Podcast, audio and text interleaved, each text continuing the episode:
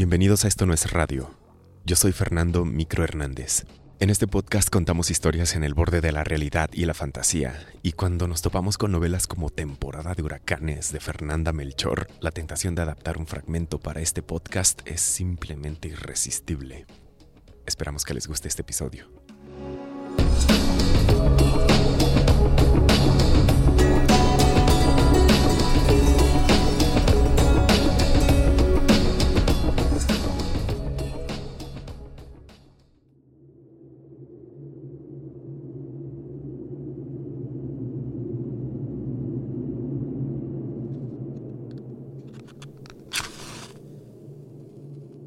Abuelo fumaba sentado sobre un tocón mientras los empleados del depósito terminaban de descargar la ambulancia. Los fue contando a todos, uno por uno, incluso a los que no estaban completos, los que eran puro retazo de gente, sin rostro ni sexo, el pie calloso de algún campesino que seguramente se empeñó en chapear una loma borracho, dedos y trozos de hígado y jirones de piel que salían sobrando de las cirugías del hospital de los petroleros. El primer muerto entero que bajaron claramente parecía un indigente. Tenía la piel percudida y apergaminada de quien se ha pasado media vida delirando sin rumbo bajo el sol inclemente. Después siguió aquella pobre muchacha descuartizada. Por lo menos no iba desnuda, pobrecilla, sino envuelta en celofán azul cielo, para que sus miembros cercenados no se desparramaran sobre el piso de la ambulancia, supuso el abuelo. Luego siguió la recién nacida, la criaturita con la cabeza diminuta como una chirimoya, a la que seguramente sus padres abandonaron en alguna clínica del rumbo antes de que la pobre criatura terminara de morirse. Y, por último, el más pesado y engorroso de todos, el que los empleados tuvieron que sujetar con retazos de sábanas por la forma en cómo la piel se le desprendía cada vez que trataban de sujetarlo de pies y manos.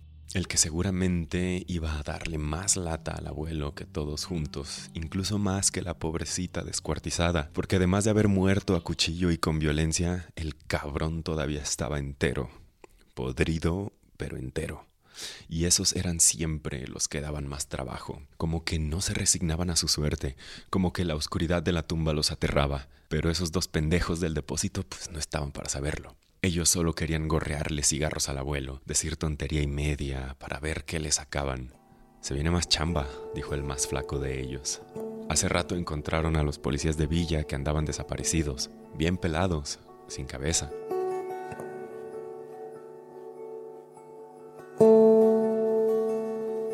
Abuelo siguió fumando con largas y lentas caladas, la vista clavada en los cuerpos que aquellos dos arrojaron al agujero, calculando la cantidad de arena y de cal que tendría que echarles.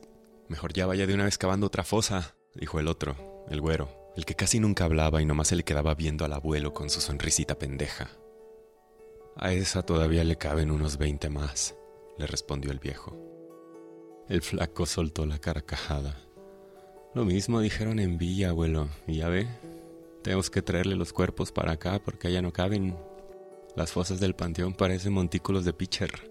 El abuelo nomás se le quedó viendo con los ojillos entrecerrados. ¿Por qué mejor no los entierra parados? sugirió el güero, arrojando la colilla al fondo de la fosa.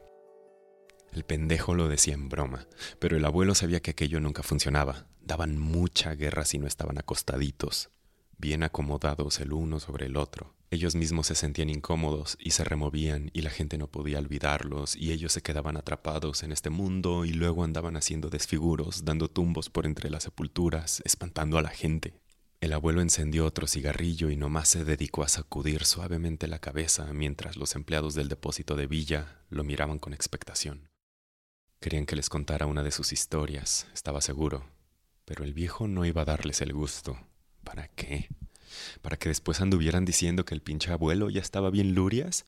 Que se fueran mucho a la chingada. Sobre todo ese pinche flaco, el que empezó con el chisme de que el abuelo hablaba con los muertos, y todo por algo que el propio viejo le contó de buena fe, pensando que el baboso entendería, pero no. Salió del panteón a decirle a medio mundo que el abuelo oía voces y que estaba chocho, cuando lo único que el viejo había querido explicarle era la necesidad de hablarle a los cadáveres mientras los enterraba, coño.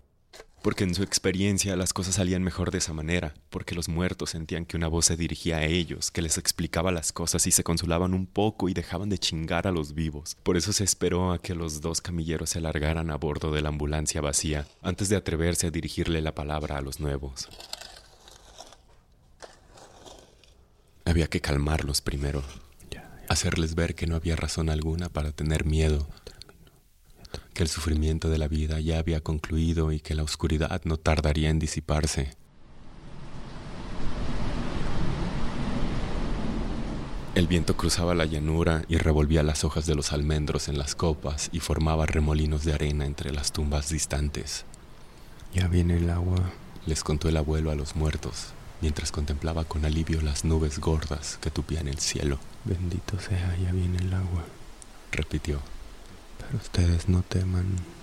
Un goterón solitario cayó sobre la mano que empuñaba la pala. El abuelo se acercó el dorso a la boca para lamer la dulzura de la primera lluvia de la temporada. Había que apurarse, terminar de cubrir los cuerpos, primero con una capa de cal y luego con otra de arena, antes de que cayera el aguacero y luego colocar la malla de gallinero sobre la fosa y las piedras encima para que los perros sin dueño no vinieran a desenterrar los cuerpos en la noche. Pero ustedes tranquilos, siguió diciéndoles en un murmullo que apenas era más alto que un ronroneo. Ustedes no teman ni desesperen. Quédense ahí tranquilitos. El cielo se encendió con la lumbre de un rayo.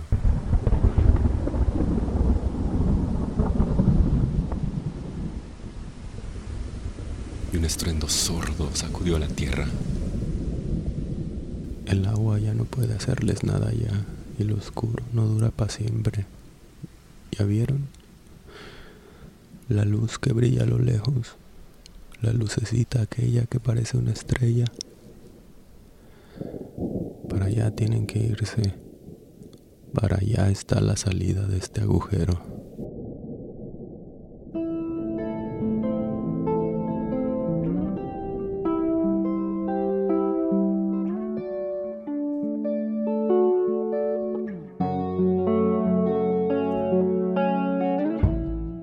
Este episodio es un fragmento de la novela Temporada de Huracanes de Fernanda Melchor. Sus otros libros son Aquí no es Miami y Falsa Liebre.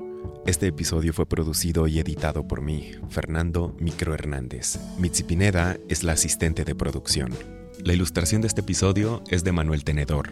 Pueden checar más de su trabajo en Instagram en arroba tenedor-m. Música en este episodio con una licencia de atribución de Creative Commons a cargo de Basic, Loyalty Free Music y Montplaisir. Los enlaces a sus trabajos los encuentran en la descripción de este episodio o en nuestra página esto no es radio.mx. Recuerden que estamos en Twitter como arroba esto no es radio, Instagram esto no es radio MX, Facebook esto no es radio oficial. Yo tuiteo e instagrameo como arroba microgdl. Nos escuchamos el próximo domingo a las 9.30 de la noche aquí en Radio Más. Es nuestro final de temporada, así que no te lo puedes perder.